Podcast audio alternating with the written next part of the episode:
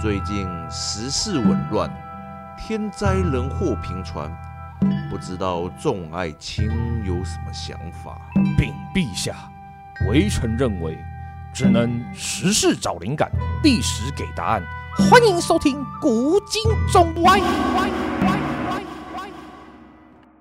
哎，拉出去斩了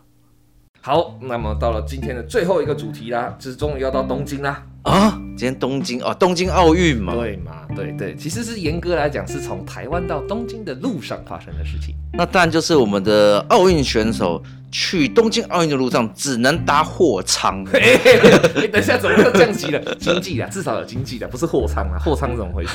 又不是去逃难的。对反，正搭经济舱，那搭经济舱也没什么问题，但为什么会变成事件呢？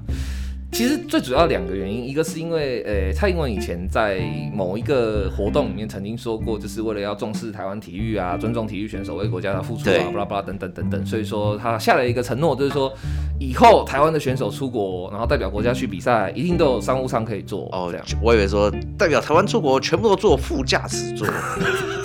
你是升太快了，这样不是你这飞机要怎么设计？你告诉我， 怎么怎么这么长，这样变飞碟哦 一？整台副驾驶 座不。是你变飞碟啦，你只有飞碟可以哎，飞碟，你好厉害哦你哟只有，飞碟飞解碟我题了耶！ 什么鬼？ 反正不是啦，就是呃，因为他有这个承诺在先，然后而且重点是说，是东京奥运这件事那情，那就实现啊了，就搭商务舱，就就搭，为什么这呃，就现在还不知道确切为什么突然变经济舱啊了？现在官方就教育部跟体育署给出来的一个很瞎的借口， 我觉得那真的是不能说理由，只能说借口，就说哦，因为防疫的考量，我们觉得让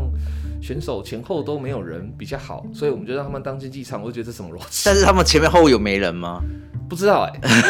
我不是选手，我不知道。可是看起来好像是没有啦，因为主要是因为戴志颖发的那张照片嘛。那戴志颖那个照片里面看起来，他的左手边确实是没有人。对，其实我在想说，呃，我上次看那个什么政论节目，他嗯们好像说，其实二零一九年就已经订好飞机经济舱了。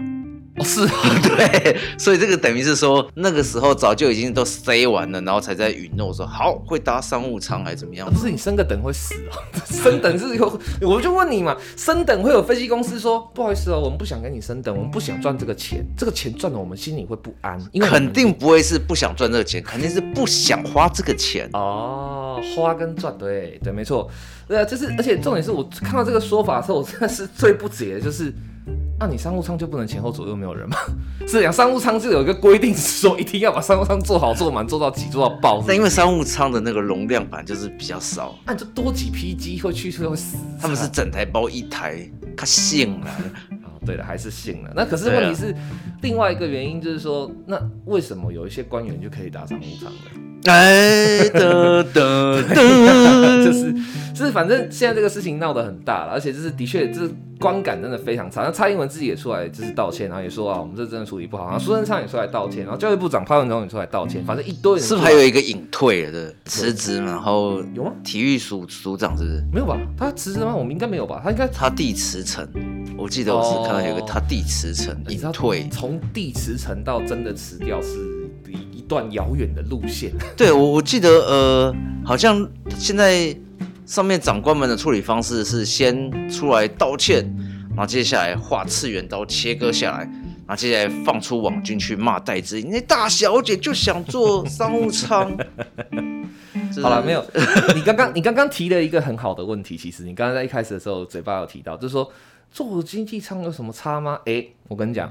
老熊精以前就是运动选手，对，老熊精以前是空手道项目。副驾驶座就给他坐下去。没有 啦，不用，不用我我并不想要做副教授，我只能先跟你们说，其实啊，像我们这样去远征的时候，不管是去国外也好，或者说是去国内要坐长期的车也好，我跟你讲，你坐车坐的时间，因为你坐交通移动工具的时候啊，能不能够让你的身体跟腿可以舒张开来，真的有差。哎有差啊，差有差，真的有差，因为你小弟也坐过商务舱， 在我买不到票的时候，个催啊了就商务舱就下去。我想说，这可能就是原本一排的变成两个人坐这样子。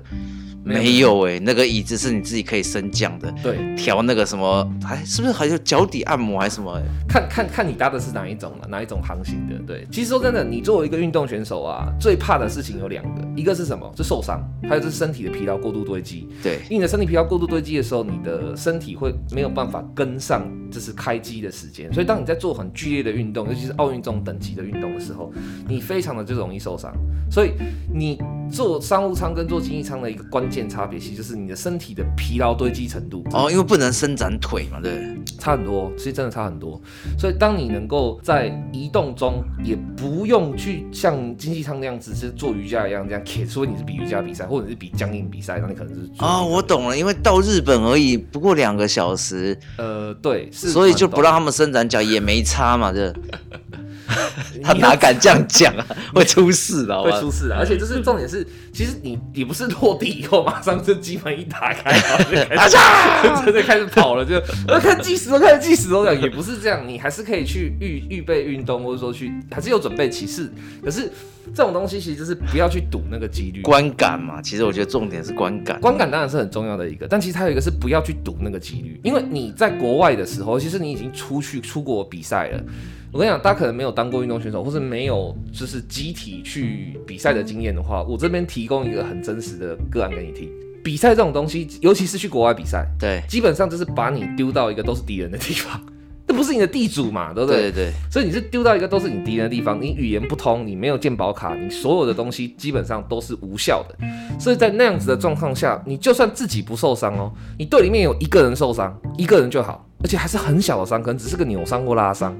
你的那个整个士气会崩到一个你想象不到。哦，因为是敌人的主场嘛。对，还有就是会会在跟他们当地的选手比赛的时候，全部的观众都像那个什么兄弟像的球迷，哦，哦哎对对对，都崩溃了吧？这 仅在此向全台湾所有兄弟向球迷致歉，不要出征我们，对不起。你看哦，你这样一个人受伤，即使是再小的伤，你会在你的队里面或你的同伴里面会掀起一个恐惧感，就是干，那我我也受伤怎么办？或是哎、他已经受伤了，那如果他受伤了以后，他在打到复赛或打到什么地方的时候，他就是要挂点了，他不能再打，他要被挂冰号，他要被强制退赛的时候，我要去顶吗？会是我吗？这样，我想真的在国外，尤其是海外比赛的时候，那个任何一点小小的状况，它都会对选手造成很大的心理压力，是真的有差。所以你说对台台湾到日本只要两个小时，是那这两个小时经济舱滚一下说一下，其实还好，对还好，但你就不要去赌那个几率嘛。你如果去。真的就很衰小的就遇到，而且还有很衰小的是，你如果受伤的刚好是比如说二军的选手或是预备的选手，那也就算了，大家就是关关心安慰他而已。靠，如果是你的一军选手，甚至是明星选手，先发投手呢？就戴指引就好了啦。戴指引就因为坐了两个小时的经济舱，然后在下飞机的时候拐到脚一下，哦，你这种赔。等一下，我们还没有讲历史部分。 对，好，那行我。刚才原本要下结论，就是坐头等舱就对了啦。这历史的部分的话，我们就可以提到，这是一九三六年的一次奥运，哦，三六年就开始有奥运那了。是不是更早前就有了？奥运 OK 差不多对，一九哎，奥运是什么？一九奥运是不是就是以前那个希腊的、那对，个就是奥林匹斯运动会。然后后来只是到近代以后，有人就认为说，我们应该把这个精神复苏啊，体育很重要啊，巴拉巴拉巴拉，就变就是弄了。现在就开始有了这样。那一九三六年，大家应该有注意到，一九三六年是一个什么样的年份呢？就是二战还没打，哦，所以是然后那一年的奥运在德国。哦哎、所以那时候还没开始打，但还没是还没办在德国，所以那就有点像是在我们的好朋友希特勒又回来了。 对，本节目的希特勒都是好人，这次还是要让他当好人，怎么样？没有啦，是当时的希特勒就是是纳粹德国嘛，然后一对九三六年在柏林，就是德国柏林办奥运，然后希特勒那时候因为是纳粹领袖，所以他、他就那是那时候国力已经很强了嘛，现在呃就已经起来了，已经就是就是该该做的一些小并吞，然后该做该的一些 A 的都 A 了嘛，哎、还没有到全 A，法就是国还没 A 下来就是法国还没还没下来，对，那时候差不多是张伯伦在跟他谈到一个就是快飞起来的地方了解张伯伦啊，不是张伯伦，对不起。呃，希特勒那个时候就当然就是先发表了说，就是这次会有我们优秀的日耳曼民族，他大雅利安人种向全世界展现我们完美的肉体，哦，这是他最爱的，对，然后最棒的表现，一定会也有我们最烂的犹太民族对，展现弱小的身体，因为那时候应该犹太人都被赶的差不多了，就是大概都在集中营里面去了，还没杀，但是已经被关起来了。然后反正就是下了那种就是超级全垒打宣言，就是说所有的奥运项目一定都是由雅利安人拿到的。都是我们拿金牌，不要讲了，不用看了。他是去哪弄来这种数据可以讲这个 话？没有啦难道在那之前没有奥运吗？有啊？之前就有了，那他怎么会讲这个话？就他相信德国的科学，还是那时候脑瘤就很严重了？也没有啦，就是因为当时其实是交流没有那么方便，不像现在有网络，所还以是因为当时他那个时候就已经有特别的训练方式，大量提升战力？诶，到这这倒这倒也是有，说实话，德国嗯一哼直在体育科学化跟科学化训练这方面是领先全世界，德国在这方面很强，所以他对自己真的有那个自信。了对，解？反正就这个自信就很快就被打爆了， 而且是被一个黑人打爆的。你说第一场就爆了，对不对，对？ 第一场就爆了，是一开始都是比田径嘛，早期的奥运项目其实很少，那都是田赛或竞赛。对，那美国的一个选手叫做那个杰西·欧文斯，是一个黑人，嗯哼，对，然后就是在第一天的奥运，就德国选手应该说全世界的选手都电玩一轮这样。对，我他觉得如果我是希特勒，就一万美金说你是雅利安 人，呃，我是雅利安民族的，呃，谢谢各位。我只是晒着黑人， 这怎么怎么圆呐、黑人呢，这是圆不过来的啦。就是呃，反正就是希特勒很好玩的是，他事实上在当时啊，并没有就是更小灯型，哦，他真并的没有吗？没有开枪了，这没样有没有没有没有没有，就是他只有有一点恼火，然后就是他说了一句比较不好的话，就是说、嗯、这些原始雨林走出来的原始人，就是身体当然比我们这些文明化的白人更强壮，所以以后奥运不可以给黑人参赛了。他只讲哇哦，对，虽然讲的也是不好啦，也是不好听啦，但人家至少是承认说，我就是个种族主义者怎么样，我就雅利安人怎么样，他没有在就是这样逼你去做经济舱以后还说，呃，这是疫情考量啦，这样什么的，啊哦我真，的觉得对，没有讲干话，是闪避啊。对，就是你至少就是小人当到底嘛，你就真小人就好好当你的真小人，是有什么毛病这样？那这些体育这些大佬也是一样，你其实就是觉得我配做商务舱，你别人不配，你就是这个想法，你不要跟我们那边讲那些五四三的，你就是这个想 法。对对对对，不行不行！但是他这样子讲下去，我真的觉得他不用混， 是啦，是当然考虑到他的政治，，还是当个。伪君子嘛，先。 这是他的立场， 他不可能真的这样讲。哦我是关你们这些运动的毛头小子 我真心觉得，如没果关关进货商差不多了啦。这 样，哦，是是我是，真心觉得，如果他们吃了诚实豆沙包的话，应该会讲出来的话就是：哎、你知不知道这些经费是谁帮你争取来的啊？我今天他妈做一个商务舱，长不是官呢、而且他们好哎、我记得好像是说长官开过会，原本好像是安排，真的是安排商务舱，对。后来长官开过会以后，就是谁呀、就是对调度了，因为为了可能我觉得可能有时候也不是长官的原意，而是下面中间的有一层人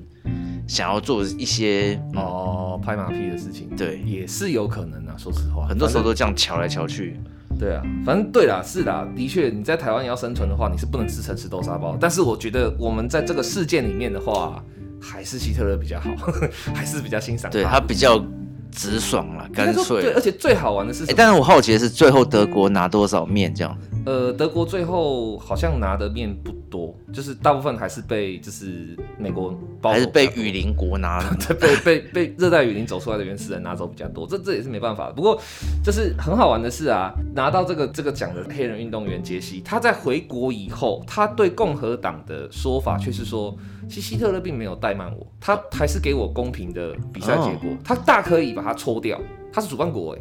诶他还是纳粹德国哎、他大可以就是出现韩国式裁判啊，哎、对，其实、哎，我觉得这这种时候有时候也会回头想一个，不是可能离题了，就是他就是种族歧视者，嗯嗯，他很明确的说明他就种族歧视，但他不会因为他是种族歧视，然后对你做出什么，他还是遵守比赛规则啊，对，对啊。所以这点上，真的我觉得希特勒已经海放台湾很多政客了，真那的。那这样的话，会因为他坚持他就是要瞧不起其他种族，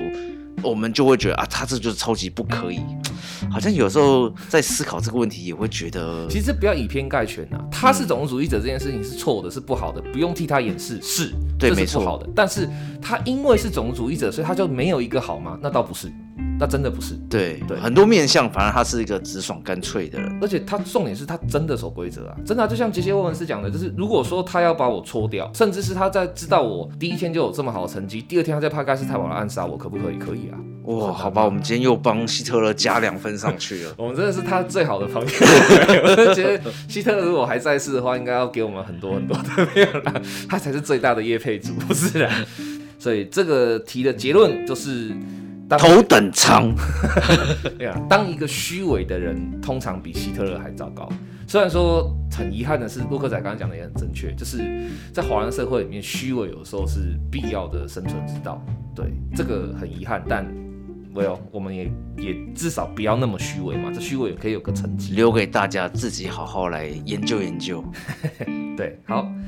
好啦，那以上就是我们今天从北京到东京的三个时事小杂谈，跟、就是、三个历史小故事，对的，希望大家会喜欢这种比较松散、比较轻松的风格。那如果可以的话，就是欢迎大家可以留言给我们，或是到我们的社群来跟我们说一些你的心得，说一些你的想法，这样。对，所以如果你有觉得有什么时事想要我们这边讲话，我们也可以来想看说，哎，你给的时事，我们会找什么样的历史来跟它搭？对，我们真的还没有遇过那种，就是他丢了一个实事出来以后，然后我们就觉得说，哎、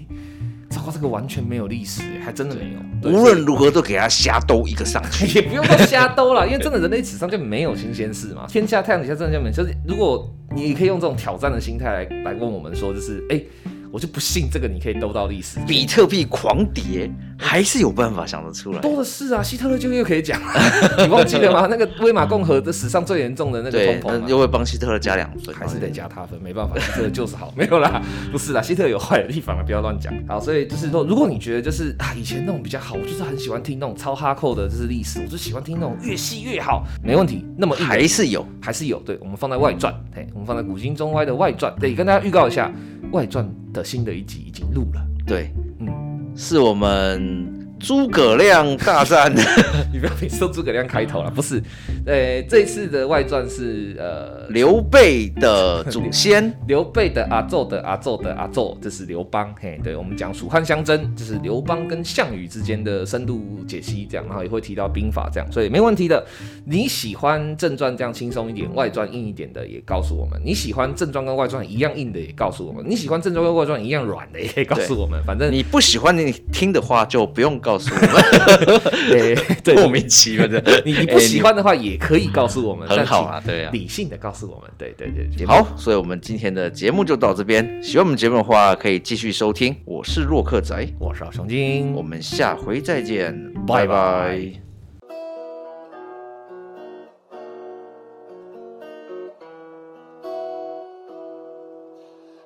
哎，你听我们一个单元了耶！喜欢可以订阅并且关注我们的频道，保证让你的灵感更多更深猛。